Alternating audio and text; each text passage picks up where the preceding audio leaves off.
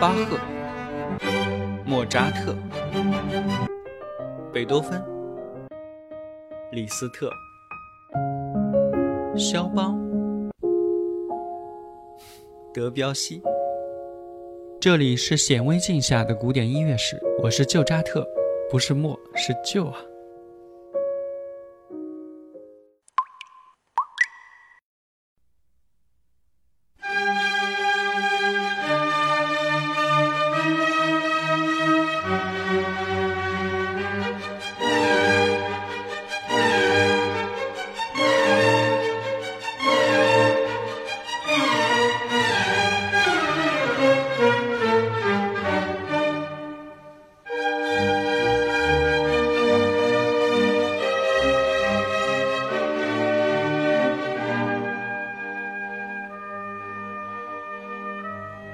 从贝多芬早期成为波恩神童开始啊，他最大的心愿就是去维也纳面见当时他知道的最伟大的作曲家沃夫冈·阿马德乌斯·莫扎特，并希望能够跟随他学习。那么他们是什么时候见面的呢？一七八七年，当贝多芬十七岁时，他需要离开波恩的法院管弦乐队六个月，然后在一个月后呢，抵达维也纳。当时啊，他带着莫扎特的朋友马克思·弗兰兹的介绍信，他来到了莫扎特的家里，并被带到了音乐室见到这位他的伟大偶像。然而莫扎特呀，当时并没有心情接待他，因为莫扎特当时因正在被他的各种财务或者健康问题所困扰着。此时距离他三十五岁逝世的时间已经不到五年了。所以当时啊，他并没有停下工作去见这位从数百里之外赶来的某个神童。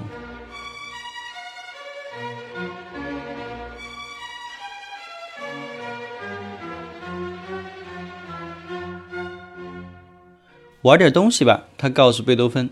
贝多芬当时啊，就演奏了莫扎特的 C 小调第二十四号钢琴协奏曲。不不，不是那样，莫扎特说。这种音乐啊，任何人都可以弹，但是你要有自己的东西。这句话呢，贝多芬听进去了，所以后来他也做到了。那莫扎特是怎么反应的呢？见完这个年轻人之后啊，莫扎特走进他的妻子康斯坦兹招待朋友的相邻的房间里。莫扎特跟康斯坦兹说啊，指着音乐室，呃，注意那个男孩子，有一天他会给这个世界带来一些可以谈论的东西的。后来他就出去，然后同意收下贝多芬作为他的一个学生啊。但是当贝多芬回到自己住处时，他的父亲发来了一封急电，让他赶紧赶回波恩。原因啊是他的母亲已经病重了，医生很担心他的生活，所以希望他能够尽快赶回去。这个时候啊，贝多芬别无选择，只能暂时离开。他本来决心着用这趟旅程改变他的一生的，然而在抵达维也纳之后不到两周的时间里，他又返回了伯恩。最终没有实现啊，跟随莫扎特学习这一远大理想。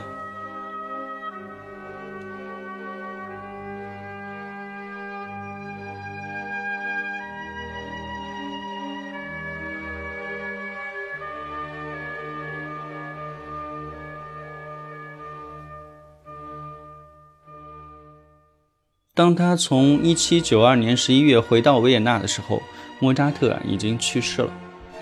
二零二零年，德国人新拍的贝多芬传记电影，纪念贝多芬两百五十周年啊，名字叫《呃贝多芬》啊。这部电影当中，把贝多芬的老年与童年、青年交错交相叙述，啊，也是非常可贵的展现了青年贝多芬与莫扎特简短相遇的这一个画面。大家有空也可以去看一看。整部电影我觉得拍的不是特别好，但是有一些情节，尤其是看到莫扎特出现的时候，甭管这个莫扎特演的怎么样吧，当时看的还是比较兴奋的。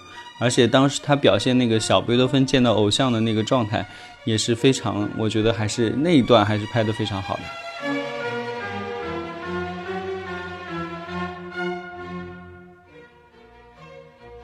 那贝多芬是如何受到莫扎特影响的呢？